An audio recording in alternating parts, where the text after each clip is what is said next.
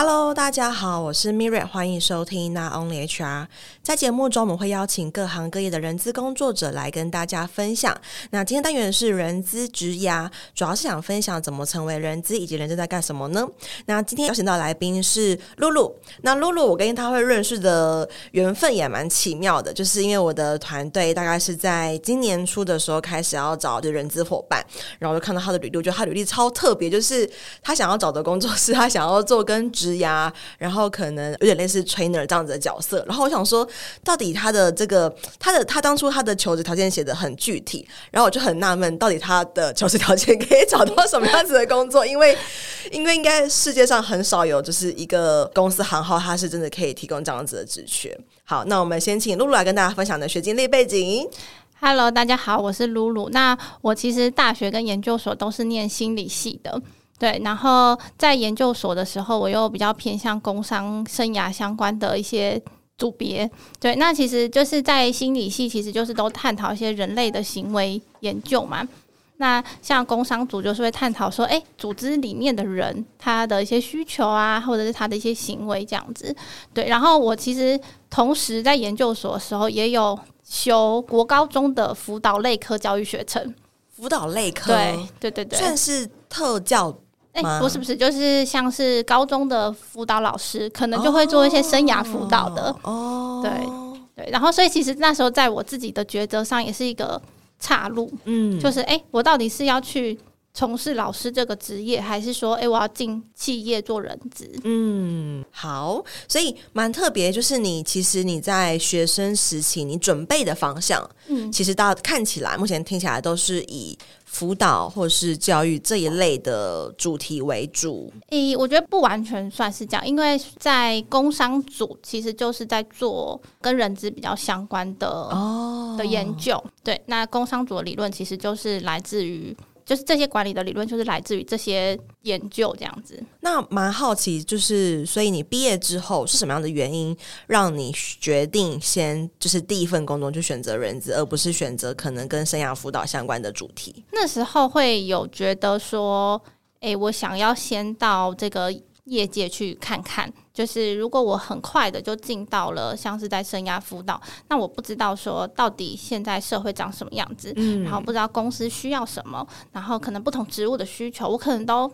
没有办法那么多资源可以知道，对，所以我就觉得，哎，那我想要先进到公司里面做人资，了解，所以听起来会像是你对于可能一个可能刚毕业的状态。的分析的判断，你是认为说，诶，你会担心说自己可能跟业界不论是有个脱钩，或者是说好像不太清楚业界的一些内容啦，或者状态啦、环境啦，所以先选择到业界里面做服务。嗯，而而且我觉得就是就是那个会成为我一些养分啦。对，所以即使是我可能在工作一段时间，未来有机会再做一些生涯辅导的工作，觉得应该都会蛮好的这样子。嗯，但其实当下也是也是蛮。蛮犹豫的，对，就是是也花了蛮多的力气去想说，那那我到底要怎么选择这样子？如果回过头来看你当初一毕业的选择，这个这个决定，你会有什么想法？就是你会觉得，哎，这个选择是好的，还是说其实你会重新再选的话，你会怎么去做这个选择？我觉得这个选择是我不会后悔的。嗯，就我觉得，就是这几年的工作经验，确实也让我。对于整个职涯或者是生涯有更多的想法，就是回过头来看，其实你还是会一样会想要进入到业界里面去做服务。嗯，了解。那这边想要访问一下，就是说，那你自己其实选择到业界之后，这样子的一个工作内容，人资的工作内容，跟你的想象是一样的吗？有哪边比较不一样？我觉得其实没有到太大的落差，但是可能以前会想的很简单，就是诶，我就是想一些方案，想一些制度等等。但是真的进到工作之后，才发现其实组织的那个文化跟人跟人之间的那种。拿捏其实可能才会是人资这个工作里面很核心的一个，就是能力这样子。就是做人比做事更重要。嗯，了解。可以跟大家分享一下，就是你目前在人资这个方选里面，你大概是做哪一些工作内容吗？我大概主要是做招募的，或者是招募任用、员工关系，然后绩效晋升都有都有接触到。大概可能像是薪资。考勤训练比较没有直接是我的任务之外，都会碰到。嗯，所以听起来是选材跟用材这两块、嗯、了解。那以这个你目前接受的工作内容来说，你会最喜欢人资的哪一个工作内容，或是哪一环？呃，我觉得最喜欢的话，我觉得应该说，我觉得最会让我觉得好像我。很有投入，对，或者是说我很有意义，我做了这件事情很有意义，嗯、可能是说像是我可能帮员工解决了一个他很烦恼的问题，哦、就是他不知道怎么跟主管沟通，哇，或者是说他很困扰，说他很想要换部门，嗯，对，然后他就来问我，那其实换部门没有那么简单，就是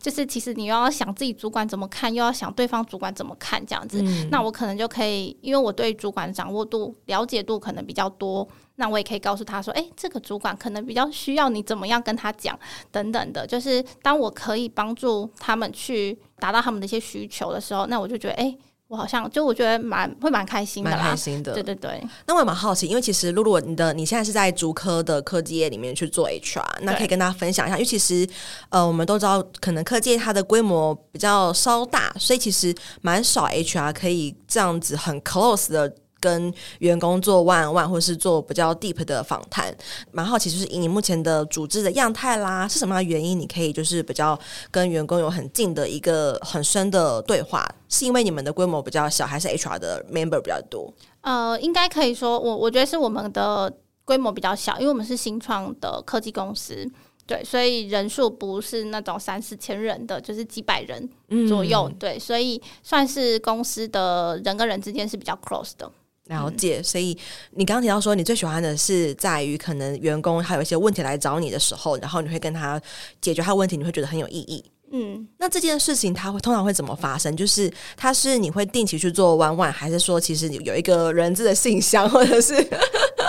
诶、欸，也不算人资信箱，应该是。当然，我有时候是就是跟我可能就会聊天，就是刚好同事聊天之间讲到什么。嗯、那有些是真的，他很烦恼。就会主动来找我们哦，对，所以看听起来，其实你们 HR 部门在你们公司是一个很值得信赖的一个部门。就是我希望是，就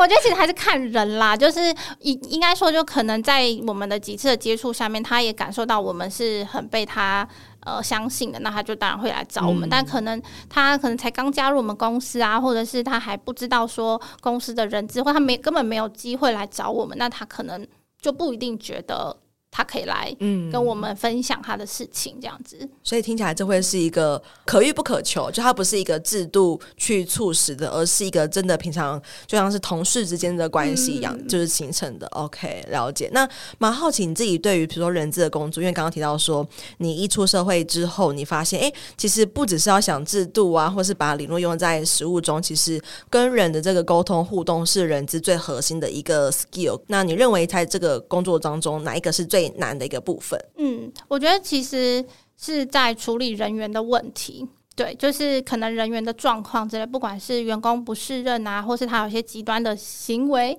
或者是他跟主管吵架，跟其他员工吵架，那、嗯、因为人的行为跟复杂度是很高的，对。嗯所以要去预测他的一些情绪啊，或者是反应，我觉得是蛮困难的。那在这个过程中，其实就蛮需要去考虑到很多面向，然后很常需要就是想到，哎、欸，他可他如果这么想，那我要做哪些 action？、嗯、那他如果想的是 B，那我又要做哪些 action？这样子。OK，对。我刚才一个很妙的情境是。如果比如说 A 部门跟 B 部门主管不合，或者是他们两个之间有 member 吵架，然后这个也会是 HR 会处理的一个 issue 吗？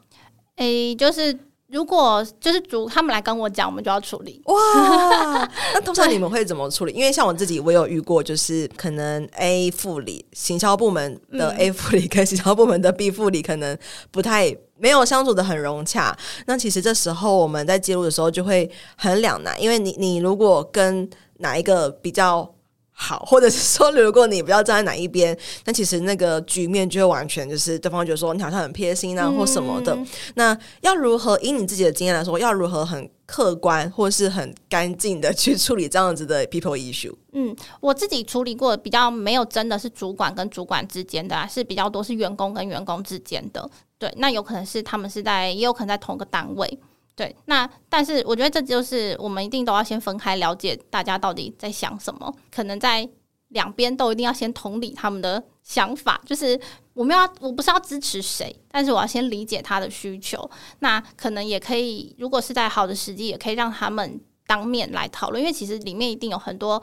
情绪错综复杂，嗯、很多是。不客观，或是不是具体事实？对对对，所以就是抽丝剥茧，让他们可以去理清，尽量不是选边站，而是让彼此知道彼此的需求是什么。嗯，对，然后可能两边都可以有做一些调整的地方。对，然后更多是把 focus 在工作上面的推展，然后让大家是 focus 在工作，而不是情绪。那最后他们的是 happy ending，还是就是某一个人或两个人都离职了？诶、欸，算是就是还是都有留下来。哦，对对对，对，很好哎、欸。当然不一定说哦，就麻吉麻吉这样子，可是可能还是可以就是一起在同一个部门里面工作这样子。所以听起来，其实你们公司对于人资真的是还蛮。依赖，或者说，其实很多问题，even 是人的问题，他们还是很愿意去请教你们，或是请你们来做一个介入跟协助。就是我们主管很常找我们，就是主管会觉得啊，我不知道怎么处理，然后就会请人资一起帮忙这样。那刚刚有提到说，其实人资的工作很特别的部分，就是我们要去处理这种很、很、很情绪的一个议题，或者是真的是很办公室这种人际互动的一个议题。那以你自己，因为你是做招募的嘛，所以你有接触过产销人发财啦。那你觉得人资的工作跟其他这些产销人发财比起来，它的特别之处是什么？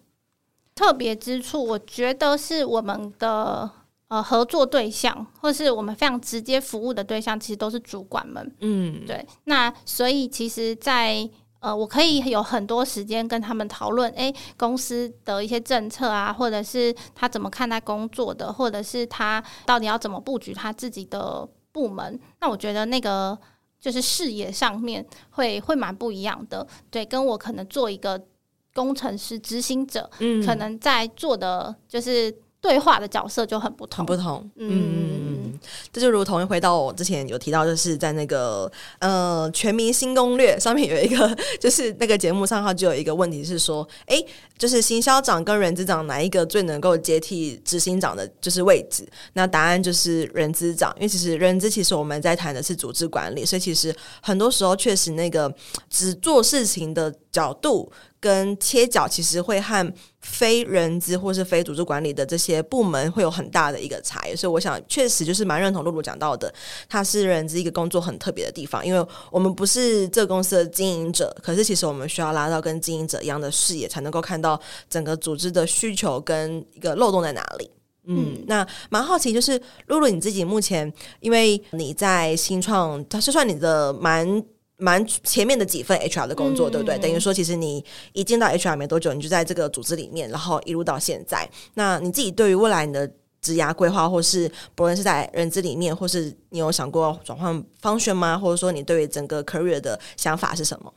嗯，我会蛮希望接触到不同的 function。对，所以其实我的工，呃，我觉得我也蛮幸运的，因为公司的分工没有到很细，嗯，所以我可以在第一份工作的时候，可能慢慢的可以接触到越来越多不同的 function。对，那但是在未来，我也会希望可以，像是我比较，因为我们有专门的训练单位，所以我就比较没有直接可以做训练的机会。那我也会觉得，哎，那我有机会，我想要去做这样子。哦。那你自己对 training 这块，你会如果假设说你自己目前有这个想法，那你有打算怎么去达到吗？因为可能我们我们有很多听众，当然现在其实因为人台湾的人资的结构，大部分都还是以招募为主。那我相信其实有很多的 recruiter 他们也会想要转换 function，嗯，所以想说请露露跟大家分享一下，如果以你自己来说，你未来针对转换 function 这件事情，你有什么样子的规划，或者是什么样子的一个安排或想法呢？我觉得我没有到很具体说哦，我就是要怎么做怎么做。但是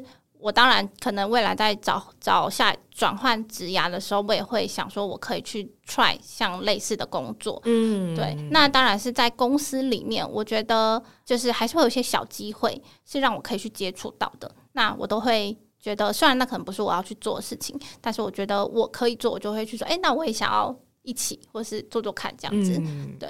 所以我听到的是，其实露露，你目前的安排会是，如果哎组织内就有一个机会的话，你其实也不排斥可以去额外接这个分外的一个工作一个的任务。那你未来如果转职的话，其实你也会不排斥，就是去投更多有关于 training 这样子的职缺。嗯、了解。那这边想要请露露，就是你可以给想要进入了这领域的人一点建议。就其实因为我的工作，我觉得没有到很多元啦，所以其实就是我比较算是在一间组织待了蛮久的时间，所以我也觉得，哎、可能就是我觉得算是一些工作心得的分享这样子。对，然后我大概想了几个，就我觉得第一个是，我觉得要让自己跟组织是。共舞的状态，共舞，对对对，就是因为跳舞的舞，对对对对对，就是我们是要步调一起前进的。那因为像是可能，就像刚刚提到，可能在理论上面或是课程上学到的东西都很好啊，很棒啊，或是其他公司的做法也很好。可是也许现在这个组织这个 timing 这个时机就是不适合，嗯，对，那我们就必须让。自己的步调是比较放慢的，然后去理解到说，诶，现在这个组织它到底最需要的是什么？那我们去给它适应它最好的解决方法。嗯，对。那也许这个方案可能只有七八十分，但是是他现在最需要的。嗯，对。我联想到的是，其实。比如说这几年大家都谈的 OK 啊，OK 啊，OK 啊，可是并不是每一个组织都是 OK 啊。可能十个人的组织有十个人自己的就是目标管理的方式，那百人的组织有百人的组织的目标管理方式，那千人的也有自己的不一样的一个适合的程度。所以其实人资伙伴其实还蛮容易沦为，或者是沦为吗？就是会产生一种盲点，就是诶，现在大家很主流什么，这个很好，所以我就拿来到我们的组织里面有，但是其实还是要去。判断一下，去分一下这些组织的体质如何，那适合什么样子的解决方案是什么样子的制度，再来去做到一个导入会是比较适合的方式。嗯，对。那刚才露露有提到说，他其实还蛮建议，就是人资伙伴可以，比如说更针对自己的组织的状态啦，然后去选择适合组织的一个方法。那不晓得这边其实露露你自己，诶，在人资工作上可能也会有一些对于主管交办的事情，可能一定会有不一样的心态。那针对这种工作面的话，你对想要进入人资里面的人，你会有什么样的建议呢？我觉得是，就是如果是可能主管的一些交办啊，或者什么的，又是因为我们主管很多，就是不会只有我们。自己服务认知的主管，嗯、可能是公司所有部门的主管都是我们的主管。对，然后其实我觉得在这个历程当中，不一定他们都那么的尊重我们这个工作专业，可能有时候会觉得，啊，你就是行政啊，你就是要来帮我们做。各种事情，对，就是连影印的事情，可能他们都会请我们帮他印这样子，对。然后我就觉得说，哎、欸，其实在这个历程中，要练习自己的，就是在心态上面的调整就非常的重要。可能像是我觉得可以练习让把自己放小一点点，嗯，就是有的时候可能要呃，可以用更多的方法去管理他们。就是第一个是我觉得。当然是要发挥自己的价值嘛，在每一次处理他的问题的时候，都可以处理的很好的时候，那也许下一次你去拒绝他的一些请求的时候，他可能也会觉得哦，好啦，这本来就是我的工作这样子，对，然后要划清，要界定好自己的工作跟他们的工作的。分别，嗯，对，我觉得界定清楚，那用比较柔软，或是比较，或是哎、欸，我这次帮你做，但下次可能你需要自己做哟，这样子的态度去跟他们做合作，我觉得会比较日后的一些工作推展也会比较好，然后自己的心理上也会觉得比较舒服一点。嗯，蛮像是之前有个来遇叫 Kimi，他有提到说要要给主管一点施一点小惠，嗯，就给他们一点小方便，给他们一点小的福利，然后之后其实在于合作中可以有更多算是一个润滑的效果，然后可以更帮助彼此的合作啊互惠这样子。那不晓得露露你自己对于想要进入人资领域的人，你还有没有什么其他给他们的一些前辈的建议呢？我觉得可以，就是我觉得还有一个是学习做自己。不喜欢的事情，嗯，那才会有更多的机会去做自己喜欢的事情。对，因为像是我觉得，当然有一些公司的工工作分工可能非常的清楚，嗯，但是像是我觉得应该很多的人资免不了需要做一些比较执行或是呃 routine 的工作，固定的工作。嗯，那但是就是在这些工作里面，确实有时候会蛮消耗自己的一些能量，对。可是其实它也是，我觉得也是呃这个人资工作的养分啊，嗯、就是那是吸收第一手资讯的很多养分。那再把这些事情都掌握得很好的时候，那其他人也才会更容易看见说，哎、你的价值是什么？你可以帮我们做更多的事情。那像我觉得我自己的经验里面就有蛮多工作的机会，都是可能呃，像是制造中心的主管看到我有哪些能力，然后就请我去帮他们开课。等等的，对，然后或者是呃，像是我如果我想做什么，那因为我主管他会觉得，哎，你小的事情可以做的掌握的很好，那你想要做什么的时候，其实主管都会比较放手。嗯，所以我听到的是，其实想要进入人资人，他们有可能会对人资有一点。太美好的想象，嗯、那这边比较是想要跟他们分享说，哎、欸，其实我们还是要学习去接纳任何一个工作任务，因为这都会是你的养分，也会是让你可以累积更多的经验啦，然后让你更了解整个人资的细节跟每一个环节所发生的事情。好，对、嗯，我觉得今天还蛮特别的部分是他在新创这边，他们是你是从可能规模很小，大概二三十人，哎、欸，也没有，那时候大概一百一百。一百人左右，一百人。那现在的组织规模大概是四百，四百，就是直接翻了。四倍，是四倍，所以其实他完全有见到一个组织，他可能我们从可能刚开始比较从零到一，然后再从一到一百，然后甚至是比较快速扩张这个时期。所以从他的角度来看，他其实更有感觉是，组织在不同的发展阶段，就很像是我们的发展中国家、已开发国家跟未开发国家，每一个不同的时期，不论是角色的划分啦，或是人资的策略，都蛮有蛮多的不同。好，那在下一集呢，我们也会跟露露稍微讨论一下，说，诶，他自己在于新创这边从零到一的组织建立的一个过程。那我们下期见喽，拜拜，拜拜。